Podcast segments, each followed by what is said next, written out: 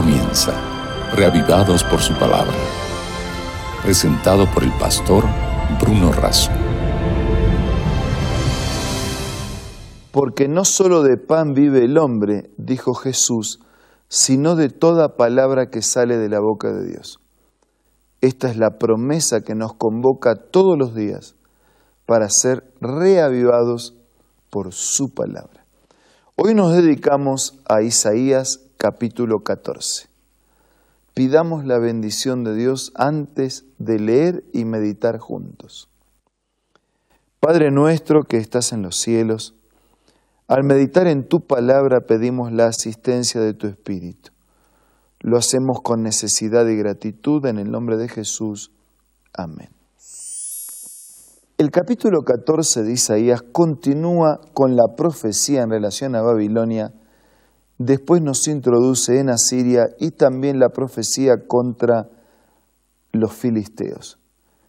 Y al repasar estos hechos históricos del pasado, en realidad lo que el profeta Isaías hace es utilizar estos hechos que para él eran presente y futuro, para anticiparnos un futuro mayor y un futuro definitivo con la intervención de Dios resolviendo definitivamente los problemas del hombre. En realidad Babilonia en la Biblia no es simplemente un imperio babilónico en un lugar, en una región y en un tiempo específico, que llegó a ser corona mundial.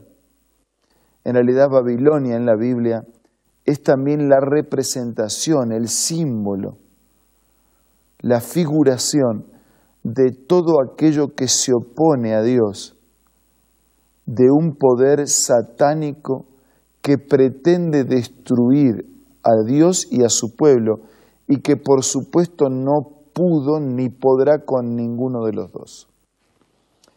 Nosotros podemos leer desde los primeros pasajes del capítulo 14, en verdad el Señor tendrá compasión de Jacob y elegirá de nuevo a Israel, los asentará en su propia tierra. Los extranjeros se juntarán con ellos y se unirán a los descendientes de Jacob. Como resultado de las persecuciones, de la invasión y también del exilio, Dios ahora promete a sus hijos que Él los va a reunir nuevamente, los va a congregar. Y no solamente ellos, sino también todos los extranjeros que quisieran aceptar el mensaje de Dios. Dice versículo 2, los pueblos los acogerán, los llevarán hasta su patria, los israelitas lo tomarán como siervos y siervas en el suelo del Señor. Dice versículo 3, cuando el Señor los haga descansar de sus sufrimientos, de su tormento y de la cruel esclavitud a las que fueron sometidos.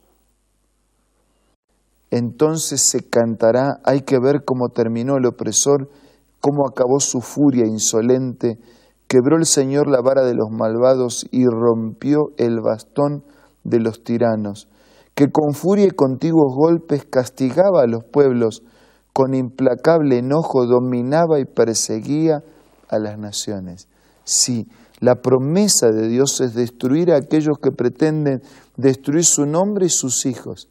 La promesa de Dios es terminar con el mal y terminar con los pecadores que no han querido separarse del mal.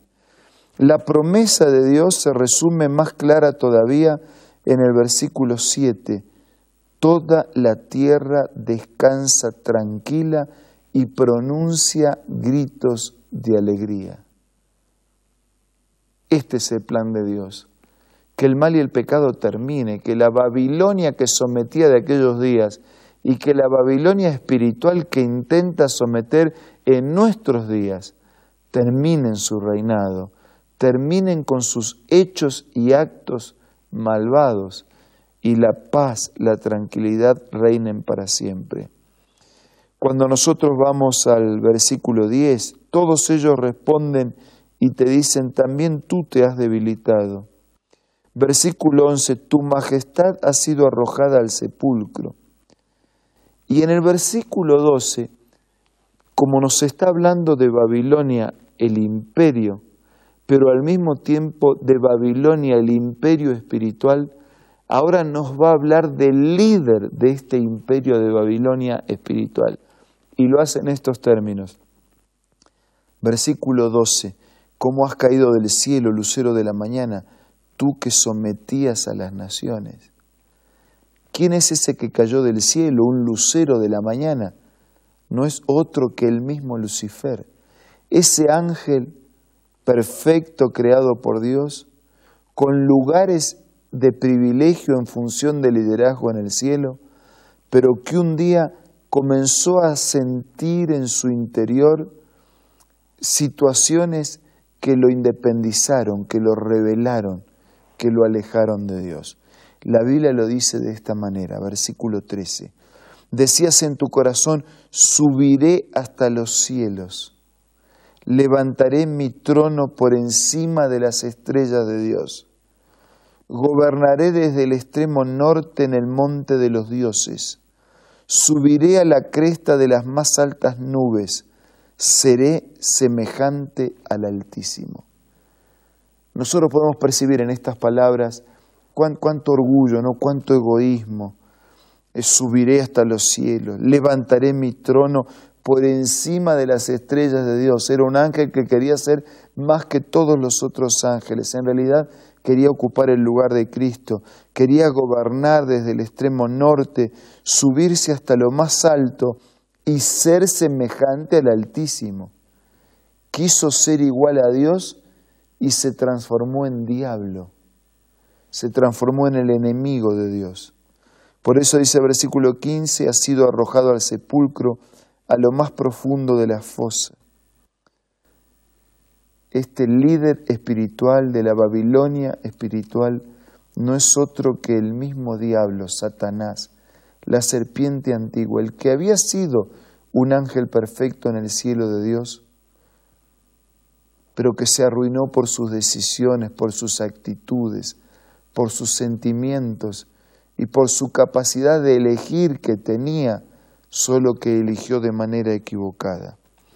El capítulo 14 continúa hablándonos de Babilonia. El capítulo 14 nos habla, dice versículo 22, yo me levantaré contra ellos, afirma el Señor Todopoderoso, estirparé de Babilonia nombre, descendencia, vástago, posteridad lo convertiré en lugar de erizos, un lugar de pantanos. Barreré con la escoba de la destrucción, afirma el Señor Todopoderoso. Dios interviene con su ira, que en realidad no es otra cosa que su justicia. Responde el clamor de los justos de todos los tiempos. ¿Cuándo Dios va a intervenir? ¿Cuándo? ¿Por qué el Señor sigue permitiendo que ocurran y que pasen las cosas que pasan? Yo me levantaré el Todopoderoso Terminaré con Babilonia. La Babilonia de aquellos días cayó bajo el permiso y la intervención de Dios. La Babilonia espiritual de nuestros días, líder de toda maldad, de todo pecado, de toda influencia negativa, también será destruida definitivamente del Señor. Resumiendo, este capítulo que después nos habla de Asiria, que también nos habla de, los filisteos y de cómo la intervención de Dios puede con todos los enemigos. Este capítulo nos recuerda que los débiles pueden no tener fuerza, pero tienen al Todopoderoso. Así ocurrió con los israelitas. No tenían toda la fuerza ni el mayor ejército, pero tenían al Todopoderoso. Este capítulo nos recuerda que todos los débiles y los fuertes somos iguales ante la muerte. No hay poderoso, no hay libre, no hay esclavo, no hay débil, no hay rico, no hay pobre. Todos nos dirigimos hacia la muerte. Este capítulo nos recuerda que hay poderosos que hoy son poderosos y mañana son nada, como ocurrió con la Babilonia literal y como va a ocurrir con la Babilonia espiritual. Este capítulo nos recuerda que hoy puede haber opresión, pero mañana habrá justicia y liberación. Por eso en este momento yo quiero que usted recuerde las enseñanzas de este capítulo y tome decisiones que lo pongan definitivamente de parte de Dios su verdad y su justicia. Ahora vamos a compartir este momento de oración. Padre nuestro que estás en los cielos, te damos gracias porque no hay debilidad y fragilidad que no pueda contar con tu poder, con tu amor y con tu justicia. Señor, te pedimos perdón porque más de una vez, a pesar de nuestra fragilidad, nos hemos comportado con autosuficiencia. Pero en este momento queremos reconocer que te necesitamos y suplicarte que nos presidas y nos dirijas. Sé con todos nosotros, con nuestros amigos y con la familia que todos representamos. Te lo pido, te lo agradezco en el nombre de Jesús. Amén. Muchas gracias por su compañía amable de este día.